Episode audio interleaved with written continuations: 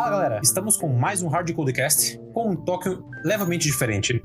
Estamos começando hoje uma nova linha do podcast, intitulada Escovando os Bytes, com o objetivo de ir a fundo em tópicos interessantes relacionados à tecnologia. Neste episódio piloto, vamos trazer uma discussão sobre urnas eletrônicas, o que são, como são feitas e o quão seguras são com relação à confiabilidade na computação dos votos. Eu sou o Kelson e, como sempre, estou acompanhado do Leandro. Tudo bem, Leandro? Opa, Kelson, tudo em ordem. Para esse episódio, trazemos de volta um peso pesado da tecnologia, o Daniel Quirino, engenheiro da IBM na Irlanda, que já participou conosco de um dos episódios anteriores do Hard Codecast. Fala pessoal, vambora. Polêmico, polêmico, assunto de hoje é polêmico. então, galera, é, a gente deu uma pesquisada sobre urnas eletrônicas, como é que foi implantada, justamente porque a gente está num, num, grupo e, e, geralmente a gente rola discussões sobre assuntos de tecnologia e como a gente sempre ouve escutar, né, esse assunto que a urna eletrônica não é confiável, que é confiável, enfim. E a gente começou a pesquisar mais a profundo sobre o assunto para entender um pouco. Porque como, como desenvolvedor, você sabe que não existe um sistema 100% sem falhas, né? Todo sistema tem um pouco de falhas. Sempre, mas é sempre possível, através de vários processos, você eliminar essas falhas para chegar num algo que seja muito próximo do, do perfeito, né? Eu sou meio, eu vou fazer aqui meio advogado do diabo, porque eu, eu vou, a gente não encontrou ninguém que pudesse vir aqui ao ar para realmente fazer essa discussão sobre as urnas eletrônicas e questionar o, a, a, a, processo que é feito atualmente. Né? Então, só para começar aqui, é, a urna eletrônica no Brasil ela já vem de um bom tempo, né? No, na entrada do, do Wikipedia se diz que desde 1932, né? Que não, não, nem se falava em computador na época, mas já, já tinha ali um, um artigo 57 que previa o uso das máquinas de votar. Né? E aí, na década de 60... É, desculpa, só, só, fazendo, só fazendo adendo, foi no governo do... Getúlio Vargas. Do Getúlio Vargas, isso, do, do Getúlio, né? Que ele estabeleceu a, o Estado Novo, né, dali para frente. Ele fez uma série de, de reformas, né, quebrou um pouco da hegemonia de governo entre Minas Gerais e São Paulo. E aí foi que a gente começou a ter uma série de protestos na ocasião, por causa da Semana Cultural, Revolução, blá, blá, blá. Então o Getúlio mexeu bastante com o Estado, né? Então ter uma previsão dessa, naquela época, até cabível e já tinha já até 100 anos antes, já tinham já conversas, tentativas sobre máquinas de voto e tudo mais. Né? Só que seriam completamente mecânicas completamente mecânica, assim, nada digitalizado. Eu acho que uma das questões, a máquina de votar, que acaba sendo mais problemática, é que a tecnologia ela acaba permitindo você embaralhar os votos, você fazer, mandar esses votos para um local central, coisas desse tipo, né? Coisa que. Isso no digital. Isso no digital atual, né? Porque na época a máquina de votar era como se fosse um, uma, uma máquina de escrever. A pessoa tinha um quadro, apertava lá qualquer o, número, tinha uma matriz, etc. Essa matriz imprimia um, uma etiqueta e aí o cara botava na, na urna, né? Como se fosse aqueles cartões perfurados, entendeu? E aí depois Sim. o operador daria entrada na máquina no cartão perfurado e saia contando. Então, é, dá para se fazer também dessa forma, né? Dá para se fazer. É bem mecânico, né? Mas tem todo um, um, problema logístico, né? Como é que é levar essa máquina pro interior do Amazonas, numa época que é capital do Rio de Janeiro, né? A capital, inclusive, do Brasil mudou do Rio de Janeiro para Brasília para poder inter, é, meio que integrar efetivamente o Brasil à República, né? Porque até então era muito reservado às, às capitais das antigas colônias. Então, realmente, era, na época, era um, processo bem ambicioso, assim, de ser feito. É, e, o, e essa, essa essa, depois teve uma outra máquina que foi criada nos anos 60, né, por Sócrates uhum. Ribeiro Ponta, é, que ele inventou um equipamento aí, que é uma máquina de ponta, que funcionava por meio de duas teclas e duas réguas que indicavam os cargos a serem preenchidos. Uhum. Nunca foi usada, né, mas uma curiosidade é que a máquina tinha 65 metros de altura 65 centímetros de altura, é. profundidade de 87, largura de 46 e um peso de 35 quilos, né? Nossa! realmente inviabilizou, né? Engraçado que é, essas máquinas atuais, elas devem, ser, deve ter o quê? 2 quilos, 3 quilos. 10 quilos, na verdade, 10 quilos. 10 quilos. Pô, já é pesado também, né? É, porque você tem o teclado do mesário, você tem a, a, urna em si, dentro da urna tem a bateria interna e tem mais uma impressora com os rolos, etc. A parte mesmo de placa, chip, processador, etc. Isso aí realmente é leve, não pesa 1 quilo, 2 quilos, mas Sim. baterias, impressora, tudo, ah, tudo isso pesa, né? Tudo isso pesa. Pesado, né? Aí, como essa máquina que a gente conhece como é, máquina é, essa urna, urna eletrônica, eletrônica né? é. urna eletrônica, ela surgiu ali foi no em 96 né, que foi na primeira eleição que ela foi utilizada e ela foi só utilizada para municípios acima de 200 mil habitantes, né, 200 mil eleitores, na verdade, nem é. habitantes. É. Vale lembrar que desde 89 já tinham, ou já estavam rolando alguns testes de alguns municípios selecionados para um piloto, começou em Santa Catarina e depois foi espalhando a ideia. Mas sim, efetivamente em 96 foi a primeira eleição assim em larga escala, né, grande escala disso. E se eu não me engano, a partir de 2000 já foi 100% digital. É isso aí. E, e interessante é que essa, esse, muita gente questiona, né? Muita gente acha que a, a primeira máquina utilizava o Windows, a, mas na verdade ela utilizava um, um sistema operacional é, proprietário, né? Que chamava Virtual OS, Uhum. Né, que era meio baseado era tipo um baseado, eu acho que era baseado naquele antigo IBM PS2 ou Não, não, na verdade não. É, a verdade é o seguinte, o, o, era, um, era um sistema baseado em DOS, né? O DOS tinha uma especificação já muito bem clara e nítida desde os anos 70. Tanto é que nos anos 80 surgiram vários clones de DOS. Microsoft tinha um desses clones, que era o MS-DOS, né? E, e ele era compatível com, com binários do, de MS-DOS, né? de 32 e de 16 bits. Então tinha outras máquinas, sim, a IBM também tinha algumas, o PS2 é uma dessas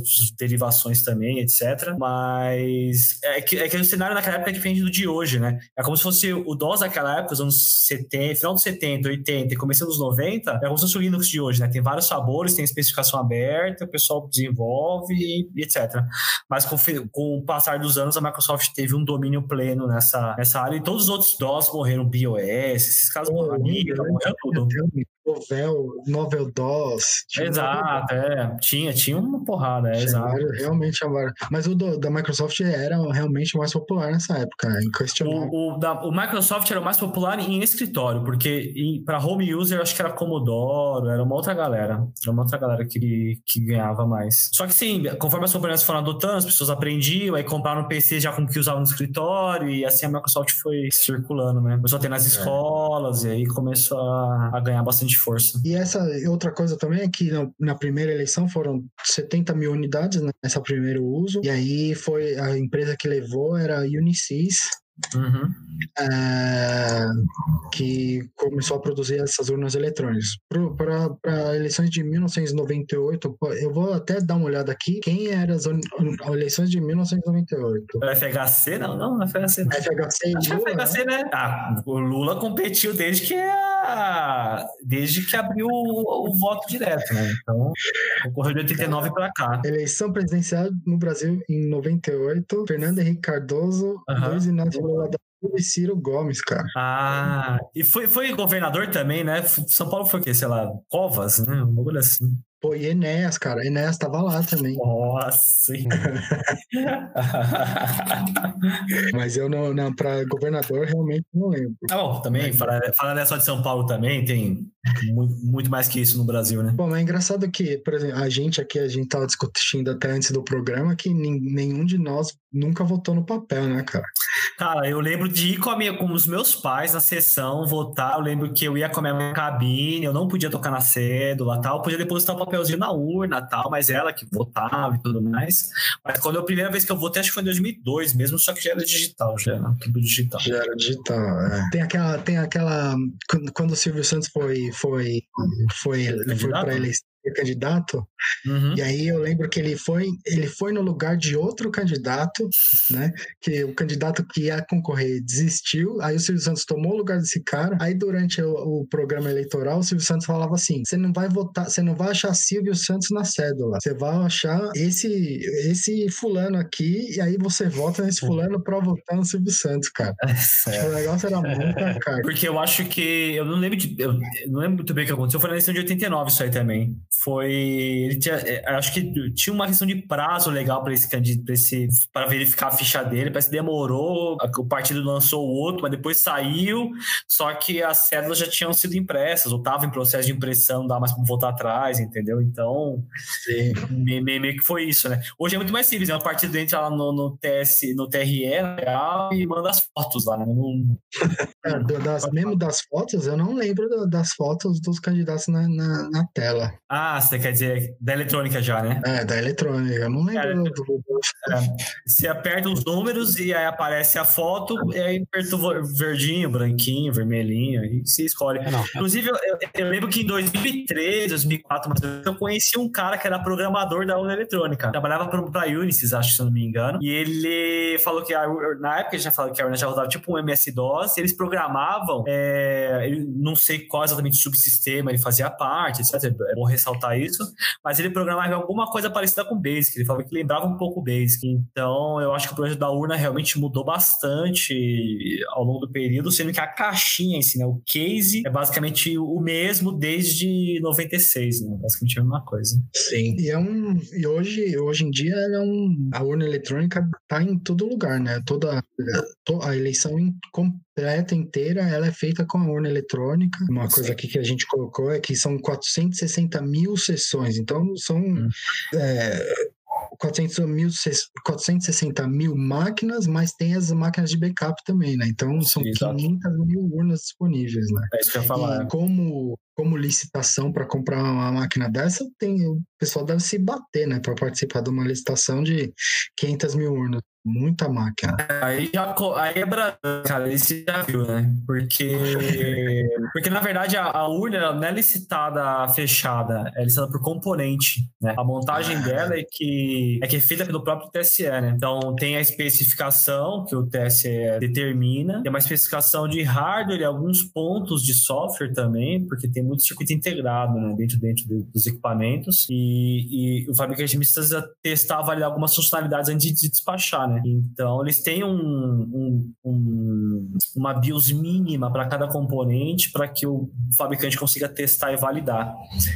É... Então, essa, o TSL envia uma especificação, fala assim, eu preciso de uma é. chave USB hum. que seja de tal formato, que tenha pela biometria, que é, é, é, assim, é, o importante é o seguinte, né? Se a gente for pegar a urna e for destrinchar, vamos pegar a urna e vamos abrir. A gente tem alguns componentes, trabalho de break de forma independente, mas eles se comunicam via hardware driver, etc. Mas basicamente, ao abrir a urna, vai ter acesso a uma bateria interna. Então a urna, geralmente, ela tem três alimentações, né? Ela tem uma alimentação externa, é, via tomada normal. Ela tem uma bateria interna e ela tem uma outro, um outro conector de bateria de carro. Então, de repente, vai voltar no meio do rio, alguma coisa assim, põe no carro, acabou do carro, ela usa a interna e assim por diante.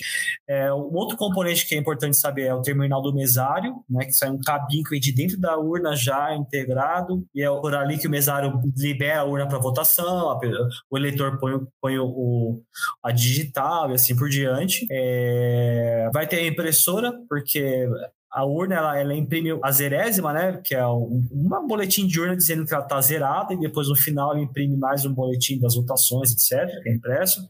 E dentro dela. Isso, é uma, isso é uma questão. Isso é uma, isso é uma questão que você tocou agora, da, da zerésima, né? Dessa, ah.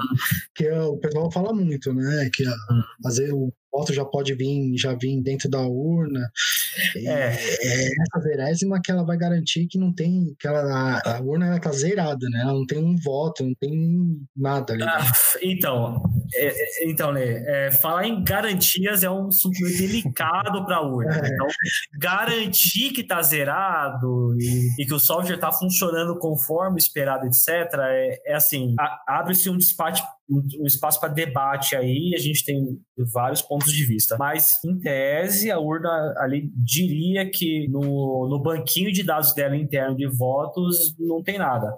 Só, só assim, para fazer um adendo, antes, quando a urna era completamente analógica, né, e vinha aquele saco de lona, etc., não existia a zerésima. Tanto é que uma fraude que uhum. acontecia, e que, inclusive, dias de passagem, aconteceu nos Estados Unidos agora, a gente está em 2020, né, aconteceu a eleição do Trump agora na Flórida, foi das famosas urnas gravidinhas, né? Que a urna já vinha já com os votos dentro do TSE, do transporte, sei lá, de onde ela vem.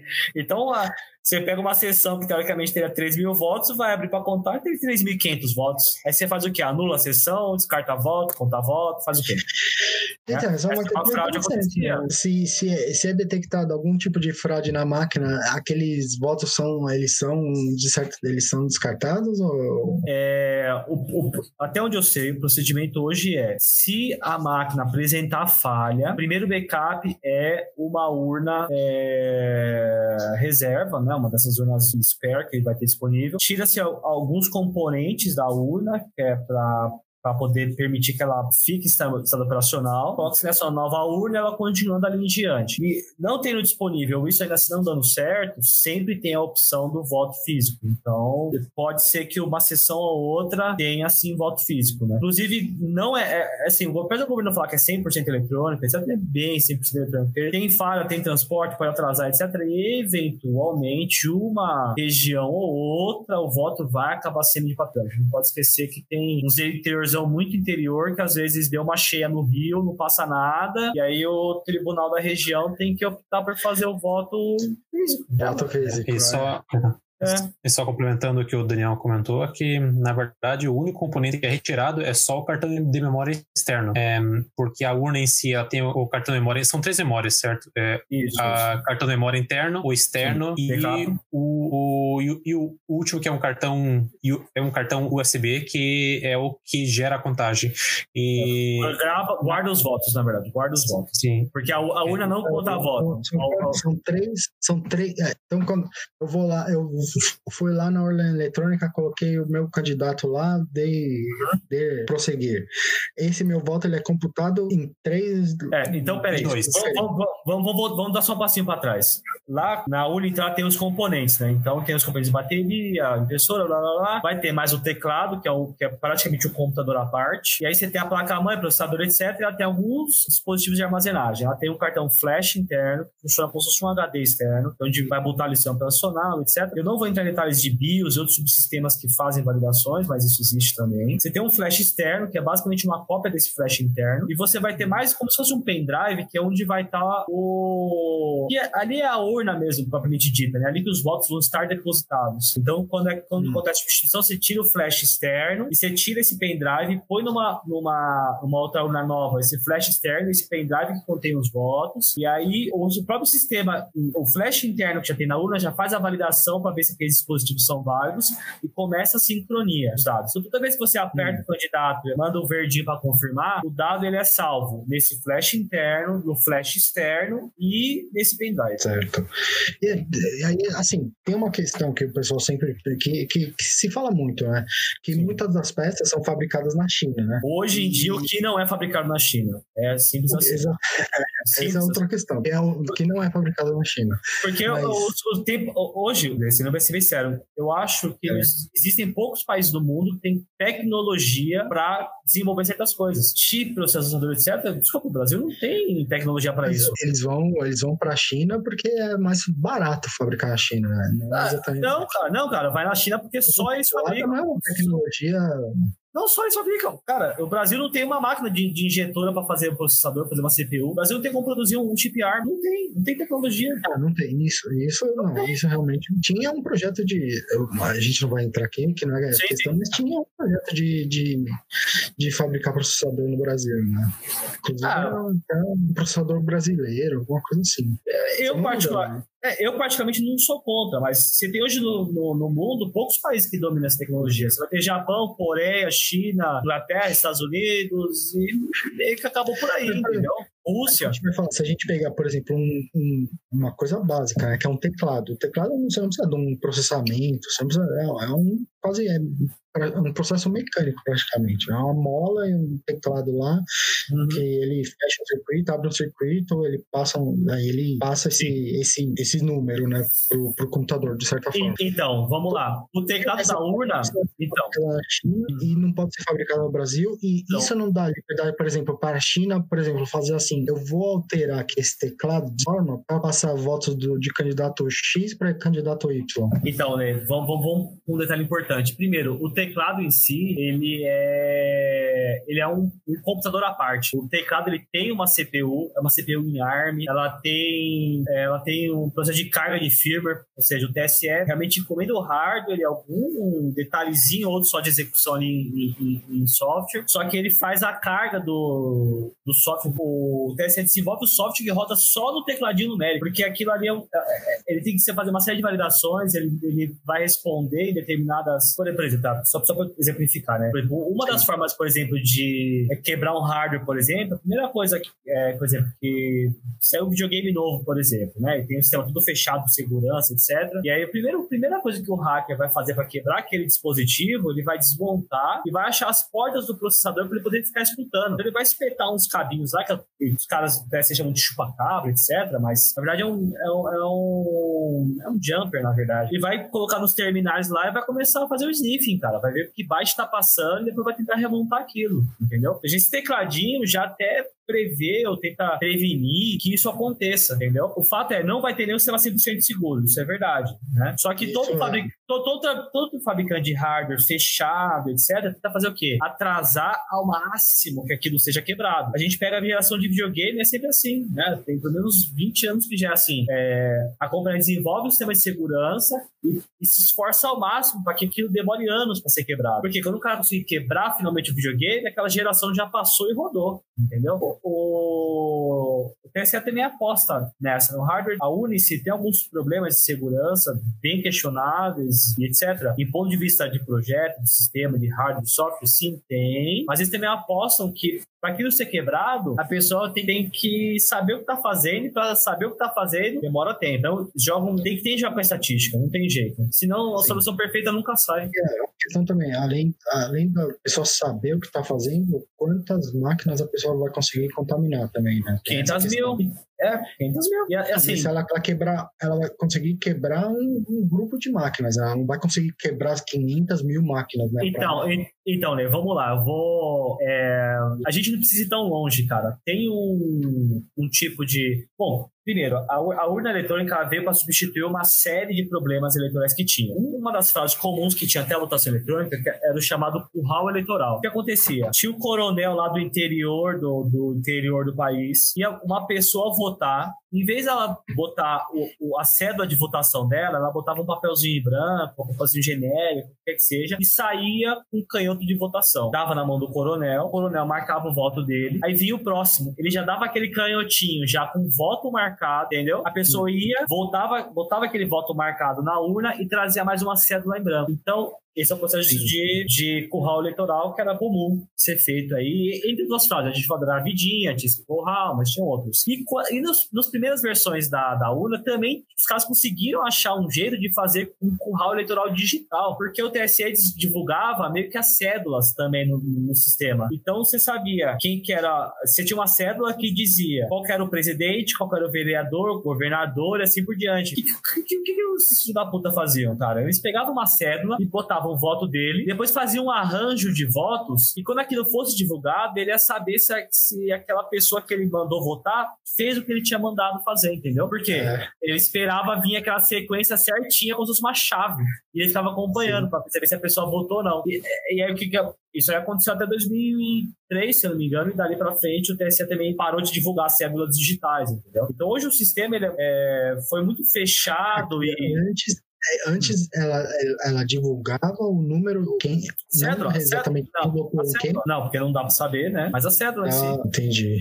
Em, em, em, ordem cronológica de voto você diz eu não não não não não, não. a ordem cronológica de voto assim é, de novo mais uma polêmica aqui mas os dados gravados na urna estão todos embaralhados, então não dá para saber qual voto veio antes ou veio depois. Tem formas de, de, de reverter isso, inclusive tem até umas brechas de segurança bem, bem assim, complicadas. Que, que foi o problema de 2012, eu acredito, né? E justamente é, o, no algoritmo é. de embaralhamento. Então, então não é o problema, né? O que acontece? O TSE abre as urnas, todo o processo, urna, código-fonte, etc., para análise. É, tem um grupo, infelizmente é um grupo restrito, que analisa, né? dentro, na verdade, tem um grupo restrito que conseguiria fazer uma análise, e dentro desse grupo restrito tem um outro grupinho que é o que consegue efetivamente fazer essa análise. E geralmente é órgãos públicos, né? Polícia Federal, e, é, universidades, etc., mais os partidos. É, e eles têm, é feito como se fosse uma hackathon, porque eles têm um período de uma semana, mais ou menos, para poder conseguir hackear o UNO, etc., e são impostas algumas limitações para eles, inclusive até burocráticas, né? É, para que isso aconteça. E em 2012, numa dessas tentativas, teve mais de um grupo que conseguiu hackear. Um, um desses grupos foi a própria Polícia Federal, conseguiu hackear, é, porque basicamente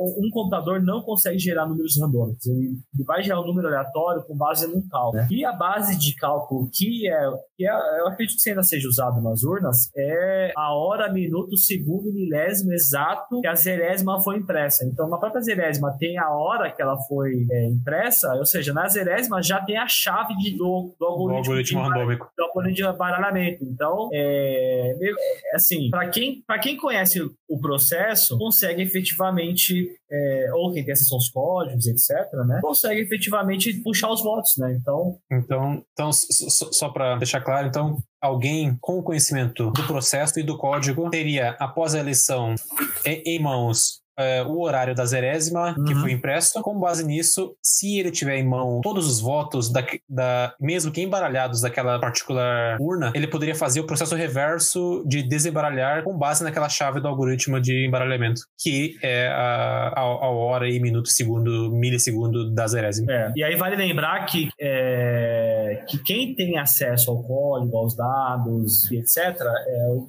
TSE. Né? E aí a gente, aí a gente entra naquele dilema de who watches the watch, entendeu? Assim, hum. que, é, quem vai fiscalizar esses caras que fiscalizam, entendeu? É, a, a, a, grande questão das urnas, do processo de auditoria, etc., que acontece hoje em dia, é esse que de ponto de vista de arquitetura, tem realmente algumas falhas, mas se conta com uma certa estatística para que certos problemas reduzam. Beleza, afinal de contas é assim mesmo que se trata desse tipo de coisa, do projeto. É, vírgula, o TSE faz segurança por obscuridade, ou seja, ele esconde o máximo possível para prover a segurança. Inclusive, provavelmente, quando surgir algum problema, isso também vai ser jogado para debaixo do tapete, é problema. É, e, e, e, o terceiro é, o, o, processo de auditoria, ele existe, das eleições, da votação, do código, mas ele, ela não é uma auditoria plena. Tem certos pontos dessa auditoria que ficam pendentes para que aquilo seja efetivamente validado. Sim, interessante. E você falando de estatística, só um fato curioso é que, de acordo com o TSE, estatisticamente, 2% das urnas é, tem problemas durante a eleição. Então... Geralmente de hardware, né? Geralmente de hardware. Isso. Isso. E então, por isso que o Leandro comentou das 500 mil urnas disponíveis para as 400 e alguma coisa mil em uso nas sessões. O básico do básico ali, né? A pessoa colocou o voto. Porque o TSE tem que garantir algumas coisas, né? Ele tem que uhum. garantir colocar meu voto lá uhum. e, e, meu voto ele é absolutamente incógnito, né? Eu, não, não, não, existe possibilidade de alguém descobrir em quem eu votei. Exato. Aí, até agora, assim, a gente não fraudou a urna, mas existe a possibilidade de você descobrir em quem você votou, né? Eu posso ir lá e... É, de novo, é, essa é a palavra. Existe a possibilidade, exato, existe. Mas, estatisticamente falando, para isso acontecer, você tem que ter uma junção de uma série de fatores. Igual um acidente de avião, não acontece por um fator isolado. Né? Tem que ter acesso físico à máquina, ao interior da máquina, as erésimas, são, é uma série de, de elementos e, aqui. E detalhe, tem que saber que horário você votou, porque quando consegue, beleza, vamos supor que você tem acesso aos dados, tem o, o as erésimas, sabe o horário, sabe um monte de coisa desembaralhou, você vai ter basicamente a ordem dos votos cronológicos seguindo uma data, assim dá para saber. Dá até a hora, minuto, segundo. Tá, beleza. Mas qual daqueles votos é o seu? A pessoa tem que saber, inclusive, que claro, você foi lá e apertou o botão. Sim, porque nada identifica ali, ah, não tá, o seu RG não tá. Não, não o tá, título de eleitor, né? O título de eleitor. O título de eleitor. Ele não tá realmente. Aí tem muita questão agora que tem a, a questão da biometria, né? A biometria, ela não é ela não fica ligada ou ela fica ligada ao voto que você registrou? Não, não fica, porque a urna ela tem o terminal do como eu disse, né, a urna, na verdade, ela é um conjunto de subsistemas. Ela não é um sistema único. São vários mini sistemas que vão se comunicando, né? Então, um, uma desses, desses periféricos da urna é o terminal do mesário. Ele sai de dentro, ele é alimentado por ali e você tem uma comunicação. Só que o terminal do mesário, ele é um computador independente. Eu, eu acho, inclusive, até o nome terminal é até um nome pouco esclarecedor, porque, na verdade, ele, ele tem inteligência computacional própria, né? É, e é ali que ele tem, o, o, o, faz a questão da biometria, porque é, cada sessão você vai ter o livro de quais são os eleitores daquela sessão, né? Sim. Que é, que é onde o, o próprio mesário vai liberar o canhoto, onde se assina e etc. E o terminal do mesário que vem da urna é basicamente a mesma coisa, né? Você vai ter, vai botar digital, ele vai saber que você está autorizado a votar naquela sessão. É, o mesário vai ver no canhoto, etc. Vai ver no, no terminal, né? Vai inserir alguns dados e vai liberar a urna para votação. Se vota na urna, confirmou, finalizou, volta-se para a mesa, pega-se o canhoto, pega-se o celular, porque não pode ir com o celular na, na urna, uhum. é, e aí vai embora. Porque não pode ir de celular na urna? Porque a pessoa pode filmar ou gravar que ela tá votando no candidato X, Y, Z, e a gente volta à questão de novo, tipo, o hall eleitoral. E aí, por exemplo, naquela questão do, do da pessoa, você registrou seu voto ali, esse Sim. voto vai pro pendrive, né? Daí a gente tava tá discutindo que você desembaralha e consegue ver a ordem dos votos, etc. Mas Sim. esse voto ali, quando o voto ele é registrado, ele não é criptografado ali dentro? É, o, como é que Tem mais essa. Pra, o voto é, ele é criptografado também. Então, é, na verdade, assim, é tudo criptografado. Até o sistema operacional é criptografado, a BIOS é criptografado, a comunicação do teclado é, com a, a, o computador da urna é criptografado, todas as conversas, todo, tudo, tudo, tudo é criptografado. É, tem algumas questões da criptografia, parece que tem algumas bibliotecas que não são é, validadas, então isso permite fazer ingestão de código arbitrário para execução, e, tem algumas questões assim. Mas efetivamente, até mesmo o kernel do Linux que roda lá, ele é criptografado e não só criptografado, ele ainda tem. É... É, resumindo, é criptografado. Acho que é mais fácil de explicar assim. Sim. E, e só uma, uma questão interessante também que, é, na verdade, este problema de desembaralhamento foi algo descoberto em 2012 e tem vários artigos até é, disponíveis que é, informam como ele foi tratado, né, de uma maneira a corrigir esse problema. Então, houveram mudanças no algoritmo de, de embaralhamento uhum. que teoricamente é, corrigiram essa falha de segurança. Sim, assim, é, isso não impede que, que, que surjam outras. Ah, sim, sim, sim, Porque é, qualquer um que, que mexa com segurança sabe que você vai fazer o sistema é, o mais seguro possível, mas assim, é assim, mas com a inocência de botar toda a responsabilidade, toda a culpa da segurança em cima do sistema. Porque a gente tem um fator de engenharia social gigantesco, né? Qualquer ataque hoje em dia, o método hoje de ataque favorito para se invadir até mais uma empresa é via, via phishing, ou seja, você vai tentar é, hackear, é, as, as, vai tentar fazer com que as pessoas mesmo é, abram a porta para o bandido entrar. Você entendeu? Então, o processo de engenharia social é muito importante e, e, os caras vão atacar em cima disso, né? É isso que eu lance. Então, é mais fácil ter, um, ter uma, uma violação por engenharia social dos, da própria urna do que outra coisa. Igual eu falei, filmar. Se o cara filmar, o voto já é o suficiente, entendeu? Para que haja curral eleitoral, tirar uma foto, é o suficiente, entendeu? É, então. É como é, a urna eletrônica, eu tenho a sensação que é como um acidente de avião, assim, né? É isso aí. Toda vez que tem um, você descobre, descobre uma falha, corrige aquela falha. Aí deixa a eleição correr, deixa alguém descobrir um novo erro, aí vai lá, corrige aquele erro de novo. Como ah, um acidente de avião, né? É, é uma... mais, mais ou menos, é porque no, quem descobre o erro, na verdade, é o pessoal que está fazendo essas vitorias, né? principalmente aqui de Sim. campo. Então, em campo, em processo de eleição, etc., efetivamente, assim, até onde se sabe, né? Isso não aconteceu, é, não se tem notícias e tudo mais, né? Sim. Uma, isso é uma coisa que é interessante é que, que eles dizem que o código-fonte da, da urna eletrônica é aberto, né? E a uhum. gente até pesquisou aqui antes do, do programa, dar uma olhada, uhum. e a gente não achou, né? Ele, ele é aberto, mas ele é aberto para certas pessoas, ou ele é para um grupo, não é de domínio público. Entrar no GitHub, eu posso lá no GitHub e achar o código da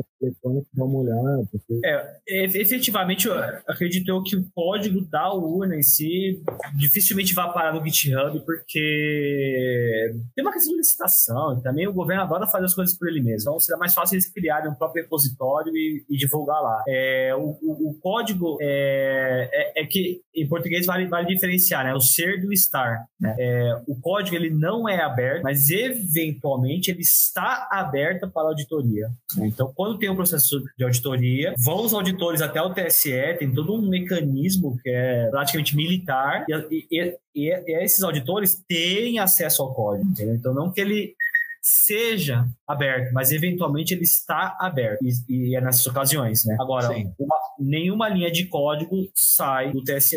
É, uma, uma das reclamações que, que existem, né, que os auditores têm, etc., é que as pessoas deveriam ter acesso a esse código porque a gente tem pago por ele, os impostos, etc. Uhum. Isso é verdade. Mas é, o TSL tem, uma, de novo, a política da segurança por obscuridade. Então, abrir o código é também expor as vulnerabilidades para as pessoas, né? Porque é, hoje você minimiza o risco, inclusive, de, de insiders, né? Porque você pode, por exemplo, liberar para um... O partido, por exemplo, pode enviar alguém malicioso que achou um problema, explorou o problema, mas não compartilhou problema, não disse, leva Sim. a poluição de casa para tentar hackear, tentar abrir, etc. Cara, isso é uma parte do processo. Agora você imagina um código aberto com potencialmente, potencialmente 8 bilhões de pessoas no mundo podendo analisar, né? Ninguém vai fazer um pull request para fazer uma para aplicar um patch na urna. Isso não vai acontecer. Isso não vai acontecer.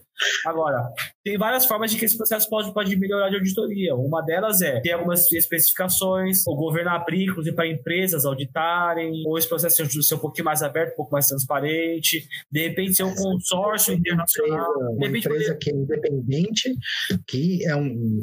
Como, como se faz, né? Empresas elas ah, contratam uma consultoria para tentar. Uma Capgemini, uma Capgemini, uma, uma ISO, White, um ITSC, sei lá, poderia ser. né?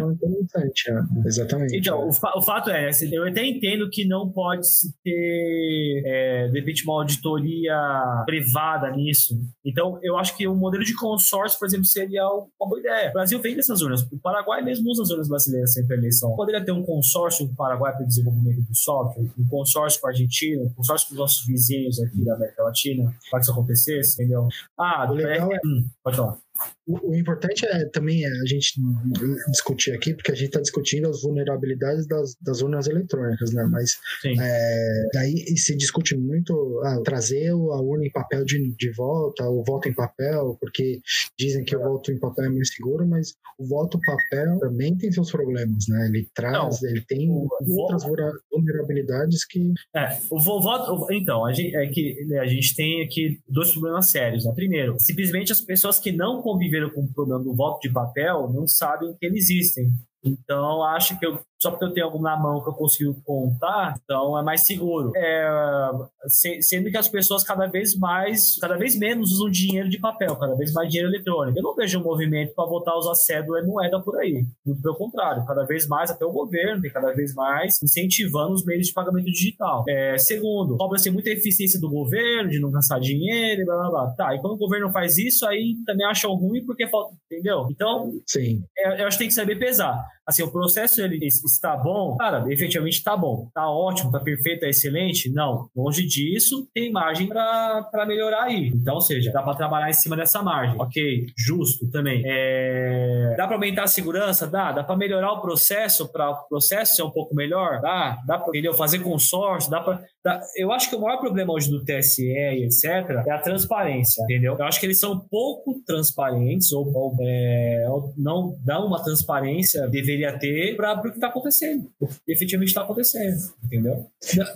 Por exemplo, a gente está falando só de urna, a gente está falando dos softwares, por exemplo, de contabilização, a gente está falando do software de submissão de voto, né? A gente não está falando disso. E, e, e, isso também é parte integrante, entendeu? Porque e esses outros softwares nunca foram ditados, efetivamente. O que o pessoal hackeou, quebrou nas A14, etc., é a urna eletrônica. Tá, beleza. Agora e o, e o outro lado, né? E o outro lado.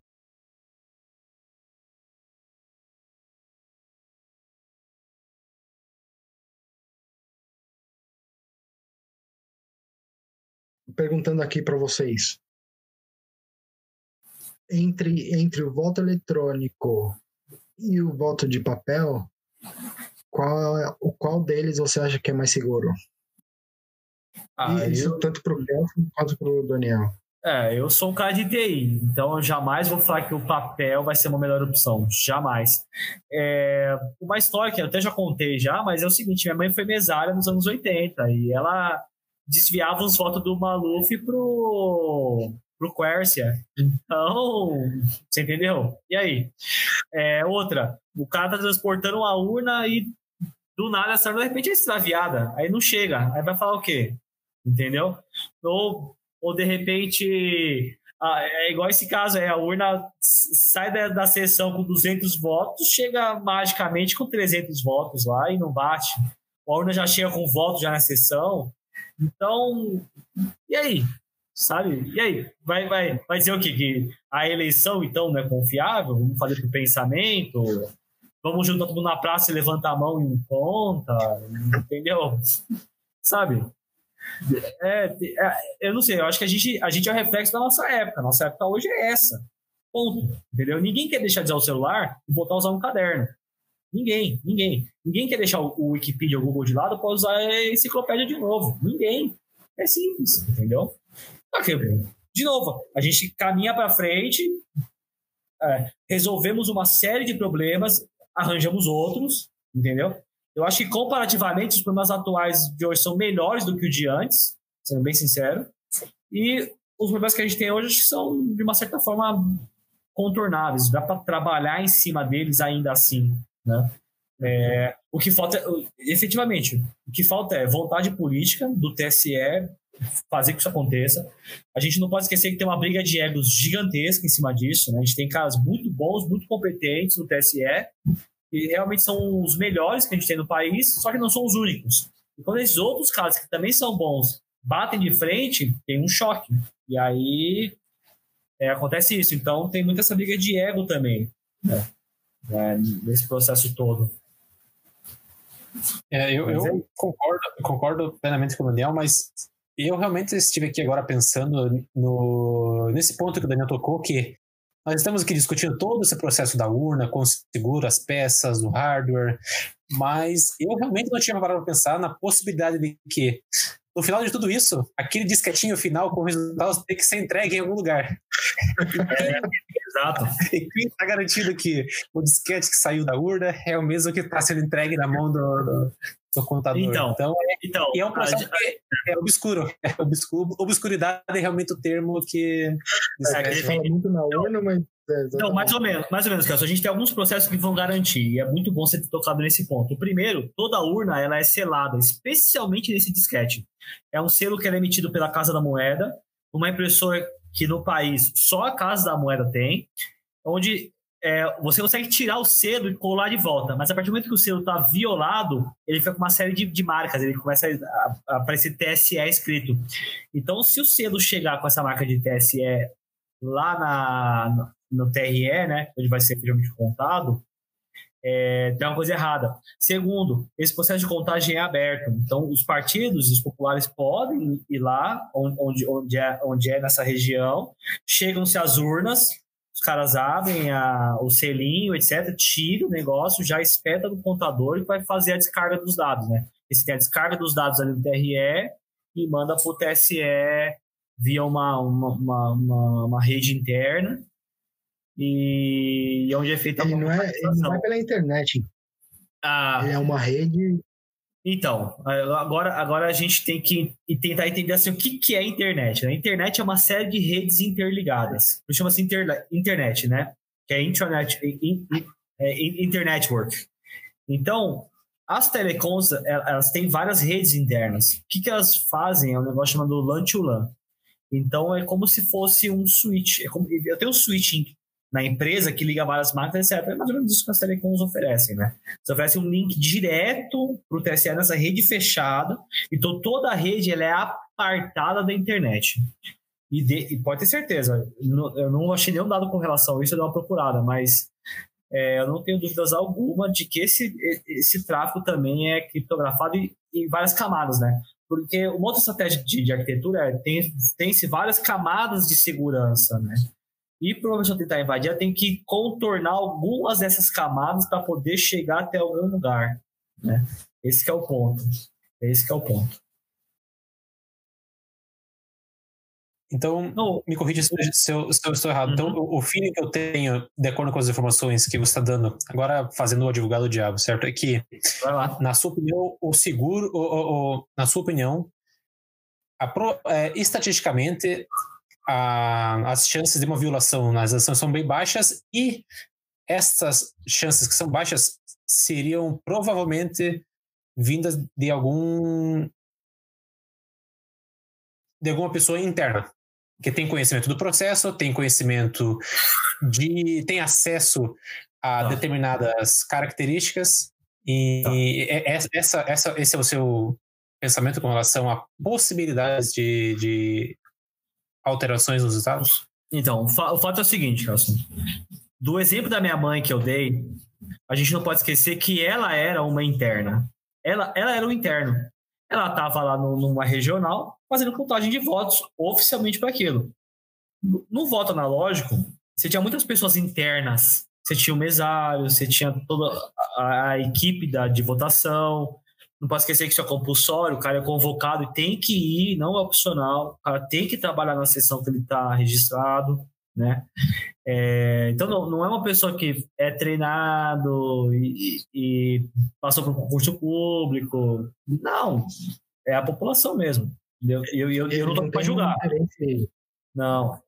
E aí, não, assim, então, vamos lá. Se a gente é falando, é que a gente é, sempre acaba colocando as, os problemas numa perspectiva da nossa convivência, nossa vivência. Então, eu sou, eu sou de São Paulo, né? Então, eu estou falando uma perspectiva de uma cidade gigantesca, que uma fraude dessa aqui ia causar um puto escândalo, né? Agora, de repente, o Kelson, que vem de Antonina, que é uma cidade no Paraná, que deve ter 2 mil habitantes, sabe que tem os coronéis da cidade, e de repente o coronel da cidade conhece o cara da delegacia, conhece o juiz, provavelmente conhece o cara do TSE, vai conhecer os mesários. Então, numa cidade dessa, fica mais fácil o cara controlar a votação. Então, muitos desses problemas, eles foram mirados nesse Brasil, que, sendo bem sincero, é 90% do Brasil é isso. Se a gente está falando de grandes uhum. capitais aqui, onde dificilmente haveria uma, efetivamente uma fraude num processo eleitoral nessa magnitude, de alterar a resultado de eleição, etc., beleza. Talvez tivesse para vereador, deputado, na época do analógico, né? Só que potencialmente nessa cidadezinha você tinha prefeitos sendo, sendo dessa forma, sabe? Uma Câmara de Vereadores inteira sendo dessa forma. Você não tinha uma, uma renovação política, você tinha famílias assumindo atrás de famílias, entendeu? E o voto eletrônico você diminuiu a quantidade de pessoas internas.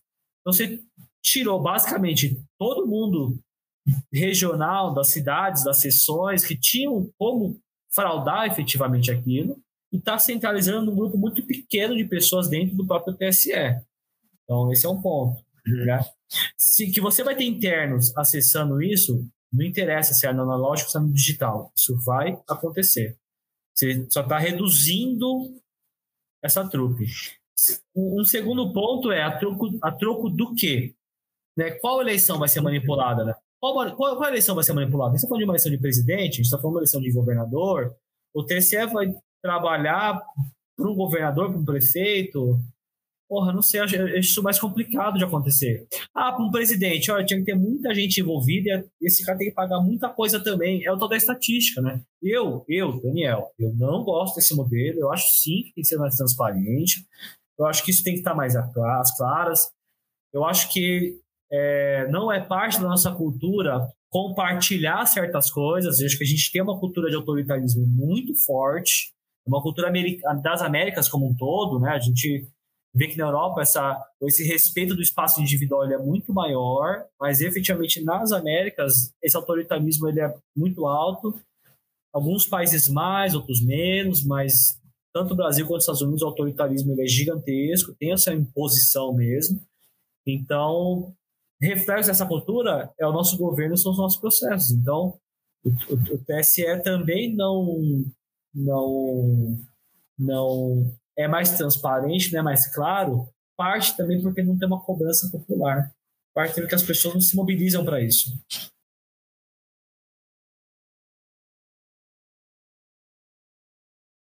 As, é, o, as pessoas pensam no TSE quando tem eleição, né? Elas não pensam no TSE em todo momento.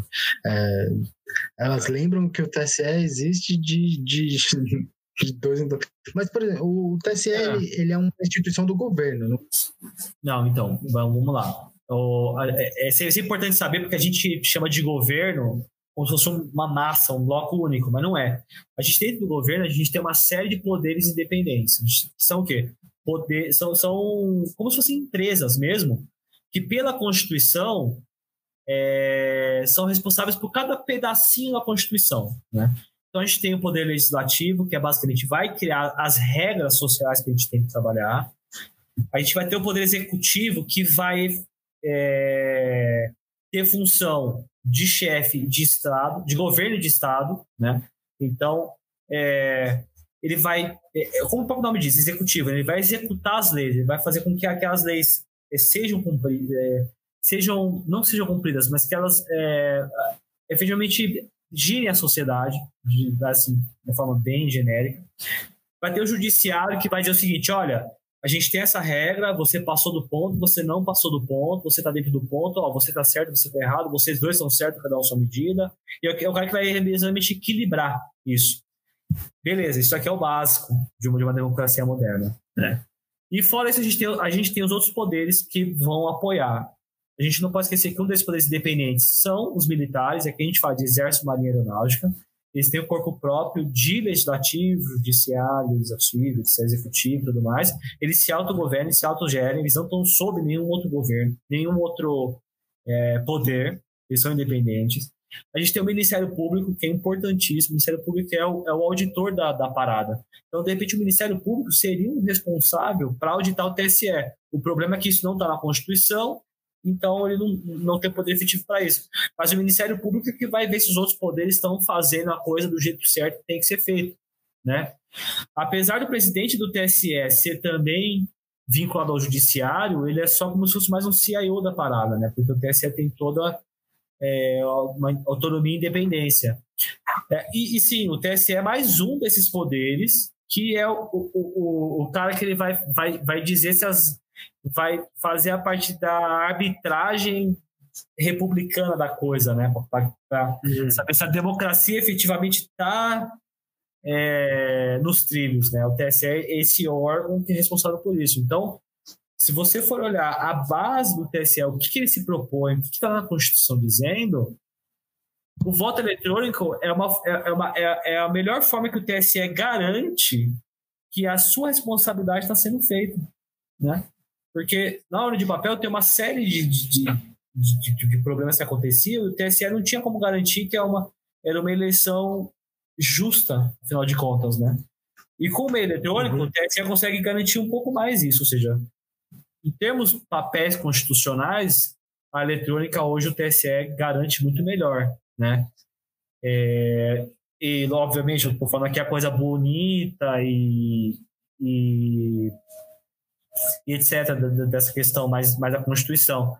Mas é, é, essa é, que é a base operacional do TSE para tomar certas atitudes, certas ações. Mas assim. então, o, vamos dizer, o, o chefão do TSE ele não é colocado lá pelo presidente.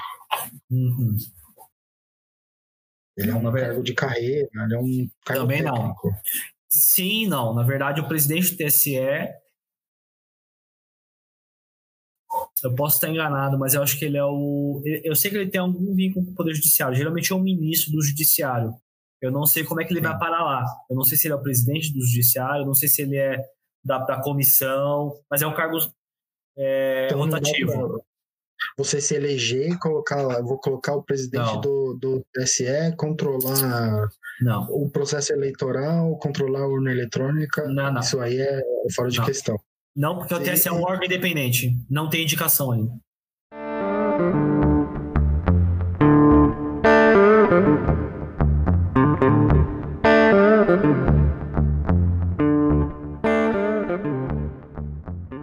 Outra questão que o pessoal sempre comenta também é por que que em outros países, se a, se a urna eletrônica é tão boa, né? Se ela tem, se ela resolve vários problemas, por que que outros países não adotam a tecnologia da urna eletrônica? Uhum. E e se o Brasil, que domina essa tecnologia de certa forma hoje, por que, que ela não investe em vender essa solução para outros países? Né? Sim. E, então, e, ponto é que um, alguns países adotaram a tecnologia e, por certos fatores, também acabaram voltando atrás e hoje estão novamente no, no voto impresso. É. O, o que a gente não pode esquecer, é, de novo, né, é tudo uma questão de perspectiva. Né? O Brasil tem um conjunto de problemas, e esses problemas eles é, são fortemente arraiz, arraigados com a nossa cultura. Né? Então, é, eu vejo certas atitudes, certas, é, certas coisas acontecendo mesmo no Brasil que na Irlanda seria inaceitável, entendeu? Seria inaceitável. E o jeitinho brasileiro, essas coisas não existem fora do Brasil porque as pessoas não pensam assim, não deixam que isso passe adiante. E aqui é plenamente aceitável. Então, a urna, não que tenha o jeitinho brasileiro, mas a urna tenta, de novo, trabalhar com esses problemas estatísticos que o Brasil tem.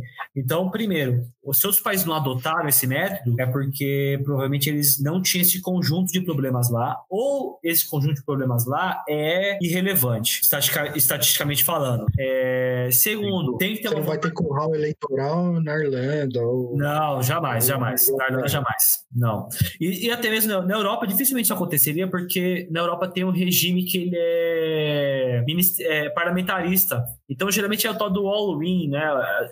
As pessoas votam no, no, no, partido num conjunto que vai governar e de, a eleição é meio direta, mas meio indireta também. Você você vota, Sim. na verdade, em quem vai compor as câmeras, e as câmeras efetivamente elegem o primeiro-ministro, vota para presidente, mas ele é só chefe do Estado, ele não é chefe do governo. Então, é, entendeu? É um problema diferente para ser resolvido. Como a, a, a eleição ela é, de uma certa forma indireta, ela é, ela é representativa indireta, então é, e, e, é o lance do all-in, né? Você vota, na verdade, mais de um candidato, vota numa série de candidatos, então essas fraudes elas são, tendem a, a reduzir, né? Votas no partido.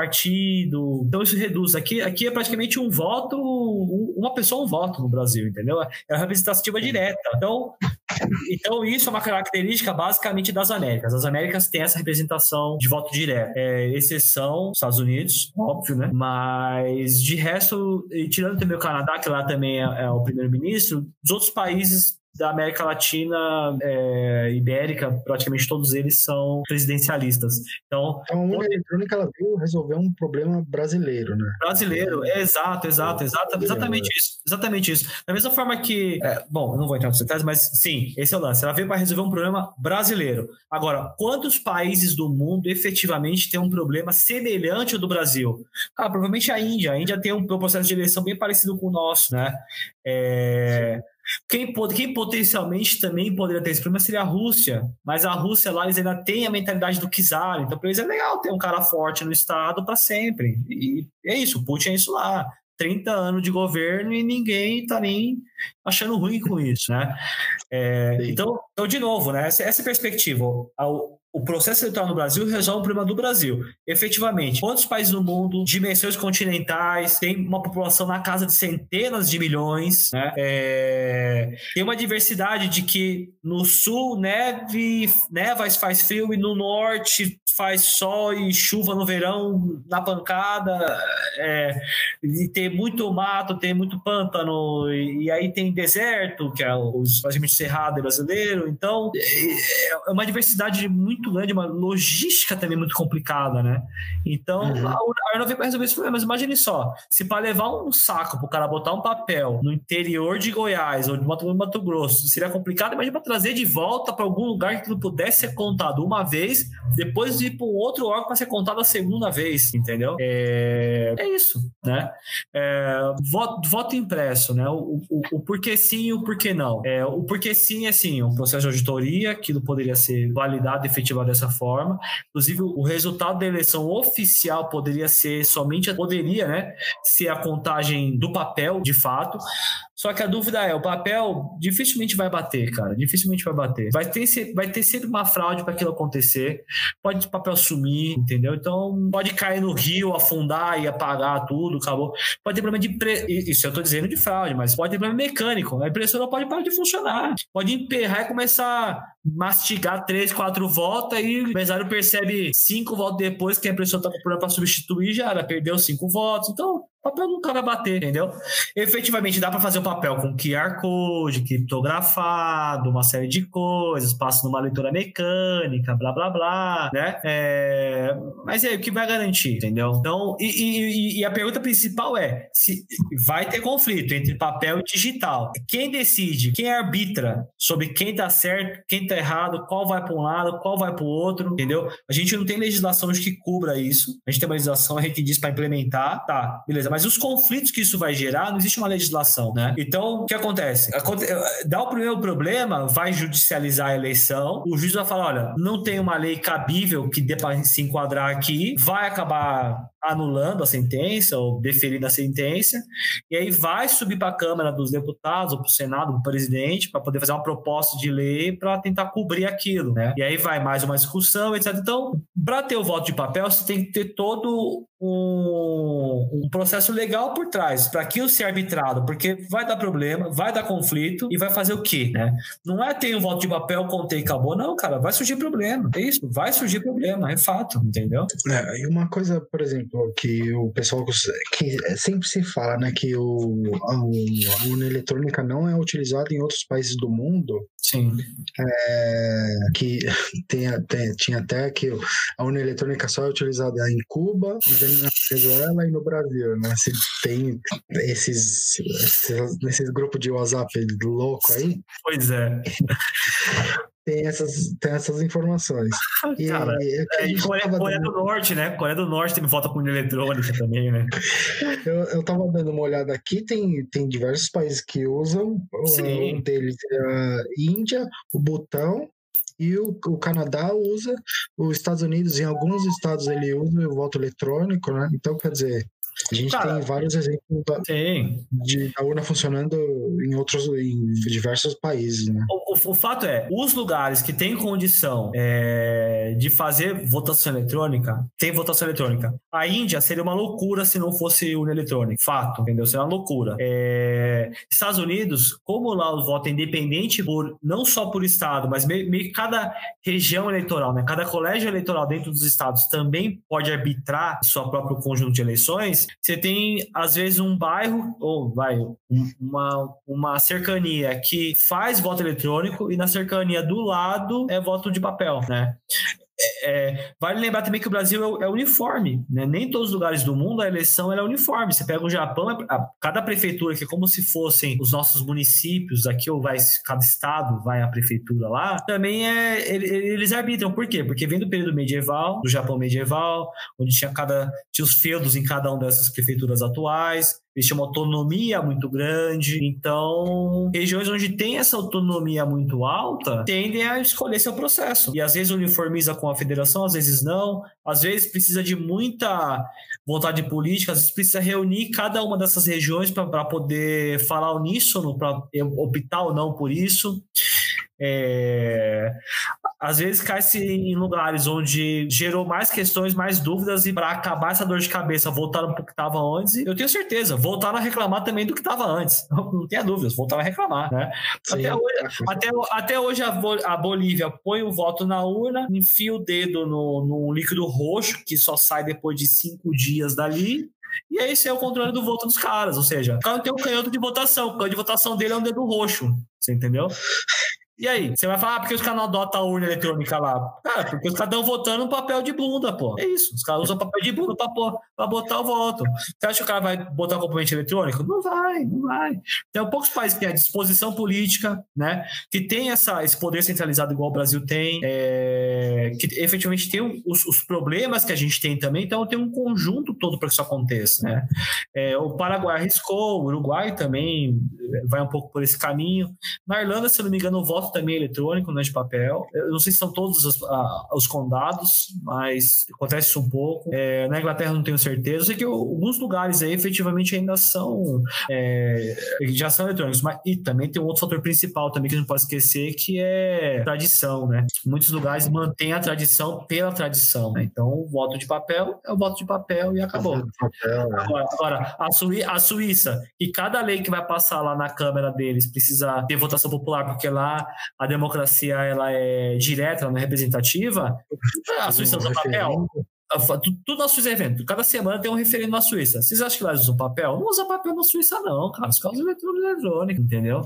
É, então, é o problema. É tudo uma questão de problema. Qual o problema que você tem? Qual o problema que você quer resolver? E qual o problema que você quer conviver? É isso. É, é basicamente isso. Basicamente isso. É, só um, um fator de curiosidade aqui. E os países europeus, pelo menos, que, que adotaram voto eletrônico são Bélgica, Espanha, Alemanha e Holanda. Então, esses são os países europeus. E como o Daniel comentou, na, na, América do Sul, nós temos uma adoção relativamente grande com Brasil, Venezuela e Paraguai. Aí, ó, é isso, cara. É isso aí, a Venezuela. Vê se Cuba tá, tá aceitando o voto eletrônico também.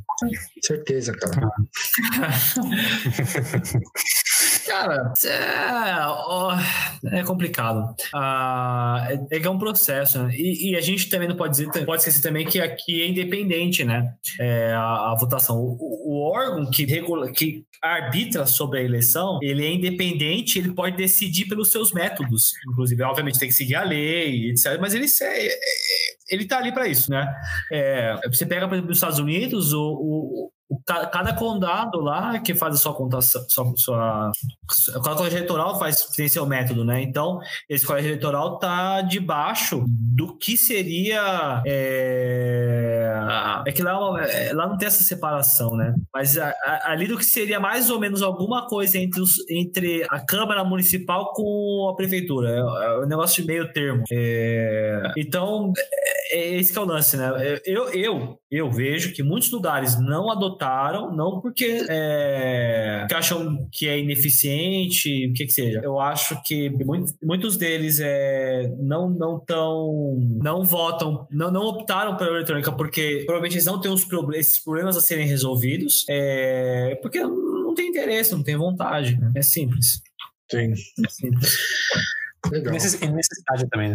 E, e não é, tem a necessidade, principalmente. necessidade, né? É, às, às, vezes é questão de custo, cara. Vezes, por exemplo, você pega a Irlanda, que por mais que a maior parte seja no papel, etc., é, provavelmente o custo para que aquilo aconteça ele é bem baixo. Vai botar urna eletrônica, de, de repente também não economize muito. Agora, no Brasil, é o contrário, né? Você tem, você tem volume para fazer diferença. Índia, você tem volume para fazer diferença. Agora, uma dúvida que eu tenho é: será que a China faz voto eletrônico também? Porque na China pode não parecer, mas também cada uma das províncias chinesas lá também tem bastante autonomia. Eu não sei como é que é o processo lá. Será é... que os caras votam, meu? Não, eu acho que. Eu, eu, eu, não, os, os caras votam. O fato é que só tem um partido, que é o Partido Comunista, que é exatamente o que é na Coreia. Na Coreia tem a cédula só com um nome, o cara marca aquela cédula e põe, põe no negócio, entendeu? Cuba, eu acho que Cuba deve votar também nas províncias, não deve votar para presidente, não. Que, que presidente acho que é indicação do partido também. É, precisa entender como cada, como cada democracia funciona, né? Para poder encaixar. Tô dando uma pesquisa aqui. As eleições na China são baseadas no sistema eleitoral organizado de forma hierárquica, no qual o Congresso do Povo de cada local é eleito por meio de voto direto. Né? Então você vota num, na sua prefeitura lá e aí ele vai, vai, vai subindo esse voto até chegar lá, lá em cima. Né? Muito, muito parecido, é, muito parecido com o que é nos Estados Unidos, muito parecido com o que é no, em qualquer regime parlamentarista europeu. Né? Você vota naquele conjunto de pessoas e aí você tem o tal do coeficiente eleitoral. Né? Você tem cada candidato ali eleito na Câmara rep representa um X de pessoas no país.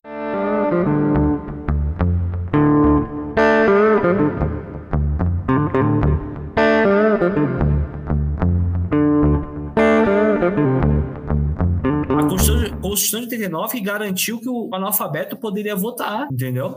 Parece ser um pouco fora da curva, fora da caixa, mas é isso. Agora, deficiente auditivo, deficiente físico, principalmente visual, né? O, o deficiente visual também não podia votar, cara. Até, até a urna eletrônica, um cego não votava. E a Hoje máquina, a urna eletrônica, como que ela garante o voto de, de, de um cego? Só voltando na questão da urna eletrônica, como é que Tem ela... uma tem um plug de, de, de auriculares, né? Então o cego pode levar o próprio auricular, ou ele pode pegar um da, da- na, na mesa, tem uma entrada atrás, ele espeta e aí Uhum. ele vai ele vai escutando, né? É, Na tecla, né? Na tecla tem um... uma outra opção é no teclado você tem um teclado numérico de telefone normal, padrão, então tem um- uma marcação que indica qual que é o centro do teclado, que geralmente é a, é a tecla 5, e todas as outras teclas têm braille, então ele também pode seguir por ali. Ele pode ir no, no, no, no áudio ou pode ir pelo tátil. Pelo tátil. E, e- e simples, cédula de papel, o cara não podia é votar. O, analfa- o analfabeto, como é que ele faz pra votar? É, o analfabeto ele Ah. vai ter um passo a passo, né? Ele vai ter um passo a passo. A colinha dele é um passo a passo, com desenhozinho e tal. Ele vai apertando os desenhos e a cor, entendeu? E no mesário, ele, ele deixa digital. A- Ao invés- de fazer a assinatura no livro do mesário, o analfabeto deixa digital. É digital, É. entendi. Então, então assim, de- demo- é, assim, são coisas importantes, né? Porque o voto eletrônico ele democratizou e trouxe para a política quem assim até então estava excluído ou fortemente impedido de exercer o seu direito democrático, né? É, claro que outras discussões, conforme isso for amadurecendo, outras discussões têm que vir, têm que surgir, acho que tem que questionar, mas eu acho que fica complicado questionar o processo democrático, querer desmoralizar uma instituição, de- desmoralizar um processo, porque é complicado. Porque quando você desmoraliza um processo, você está dizendo que ele não é válido, tá? E o que, que vem no lugar? Né? O que, que essa pessoa propõe para o lugar? Qual que é o grupo que vai assumir Não, quando esse é- vácuo acontecer? ela quer o- realmente o caos ali, né? Ela quer realmente. Ela não, não tem uma, uma proposição de uma melhora, ela só quer o- realmente Então. propor uma. ou soltar uma informação que. Esse é o que não é, que não é uma inverdade só para desmoralizar realmente a instituição. É isso que a gente tomar cuidado. A gente tem que tomar É. cuidado das nossas instituições, porque ela, no final, ela cuida da nossa democracia, né? Esse é o ponto. Esse é o ponto. Ela cuida da nossa democracia. Exatamente isso. E eu acho que esse é o ponto, né? Esse, esse é, o, esse é o ponto principal. A- a- que a gente pode discutir, a gente discutiu aqui que a urna eletrônica, sim, ela tem falhas, como o voto em papel tem falhas, Sim. mas a gente, a alternativa que está disponível, ela é, não vai corrigir os problemas que, que existem no Brasil hoje, né? Uhum. Então, o voto eletrônico ele vem para corrigir um, um problema brasileiro. Vai ter falhas e Vai. foi encontrado uma falha em 2012 com a aleatoriedade dos, dos votos. Foi encontrado uma falha em 2017, mas são falhas que, quando encontradas, né, a gente pode mudar o processo, a gente pode mudar o código para fazer um, para melhorar. É. E o principal é, a falha foi encontrada por uma equipe que tinha que ter acesso físico à urna, praticamente desmontar essa urna do jeito que quisesse, né? E ainda assim eles levaram dias para que aquilo acontecesse. Então, é, é de novo, é o TSE trabalhando com a estatística, né? Qual a chance disso acontecer? A gente tem outros processos também no meio do caminho que vão garantir. O cartão está criptografado, A operação você vai colocar nessa votação, né? Você tem, a- Não é você o tem, que você, você- exato, você tem aquele selinho que vai selar a urna. Você vai ter uma pessoa que não vai deixar aquela urna entrar se tiver um problema, entendeu? Sim. Então você tem, você tem uma série de camadas de segurança que não é só o software, não só a- o pro- o projeto da urna. Você tem todo um, um entorno para que aquilo aconteça. né? Você tem todos os temas. Você, você tem, você tem inclusive o- o- a parte social, né? a parte física, de verdade, efetiva, para garantir que aquilo aconteça. Porque é, um jeito de anular uma sessão eleitoral hoje é pegar a urna e jogar no rio e acabou. E você vai falar que ah, a eleição é válida porque a urna caiu no rio e resistiu à água que entrou nela. Pô, não dá, né? Não dá pra pensar assim Sim. também, né? Não dá pra pensar assim também. E eu acho que o que a gente tira daqui é, em vez é, todo, como ET Bilu, né? Busquem conhecimento, Busca conhecimento, é. busquem conhecimento, porque a urna eletrônica está aí, a gente, eu, eu como, como desenvolvedor, vocês também como profissionais da, de, de- do TI, né? Eu acho Sim. que a gente partilha toda a mesma opinião, que a urna eletrônica ela não vai, ela é um é sólida, né? ela, ela tem, as, tem os seus problemas, mas ela tá Sim. aí para ficar, então é. em vez de cair nas, nessas correntes de WhatsApp, no que o pessoal tá enviando, vai, vai no site do. Vai, vai buscar informação em lugares confiáveis, né? Que a, a gente está tentando aqui trazer um pouco dessas informações, mas um, um, se, se alguém tiver interesse, tem o canal do Manual do Mundo na internet, que ele faz, ele pega uma urna eletrônica, ele, ele desmonta essa urna eletrônica, ele mostra todas as, todas as áreas de segurança que tem dentro da urna eletrônica, que é bem interessante também. Sim. É, mas, é, o, o, o, outro ponto importante é o, o TSE ele foi, ele foi se fechando nesses processos de auditoria também conforme ele foi sendo cada vez mais questionado a ponto de desmoralizar, né? Se você for ver essa última uhum. década, esse lance da urna eletrônica foi muito questionado e surgiram discussões que não existiam muito antes disso, né? Então eu acredito que conforme é, a situação política vai se normalizando um pouco mais, baixando mais a poeira, o Brasil mais volte a se equilibrar politicamente, eu acredito que o TSE vai se abrir um pouco mais para isso de novo. Né? Uhum. É, é, é, e a gente não pode esquecer, né? o TSE é um órgão de Estado e não de governo. Então ele está aí para sempre, há muito tempo, mas ele está aí por um bom tempo. Né? Uhum. Esse é o lance. Mas tem muita informação no site do TSE, o próprio TSE tem um monte de informação também é, sobre a urna, demonstração, vídeo. Eles também têm bastante coisa na, na, no próprio YouTube e também tem muita gente também que fala que levanta esses pontos, né? Inclusive tem uma tem uma tem uma uma um Mind the Sec muito interessante do, do Diogo Aranha de frente com o representante do TSE e ambos falam dos problemas que encontraram e as soluções que, que remediaram. Então também Legal. seria importante também ver esse tipo de coisa, né? porque tem não só o cara que está acusando, você também tem isso do cara, não, mas peraí, é assim por causa disso, a gente fez isso, não sei o que lá, e outros falam, não, mas esse daqui não resolve esse ponto. E o mais importante é que você vê que essas duas. Né? É, é, isso, exato. Você vê que os dois querem só melhorar o processo. Eles não querem denegrir a imagem de ninguém. Exato. É. É. Interessante. Pô, valeu muito. Eu acho que a gente abordou bastante aqui, já estamos com uma hora e meia de programa. É, Daniel, de novo, brigadão por ter participado aqui com a gente, sempre é um prazer, sempre muito conhecimento. Valeu, mano, obrigado, valeu pelo convite aí. É, vamos ver se a gente marca mais alguns desses papos mais técnicos assim, né? Sim. E eu ainda, eu ainda quero ver sair o um episódio do Por que o Python devia morrer. Isso aí é polêmico.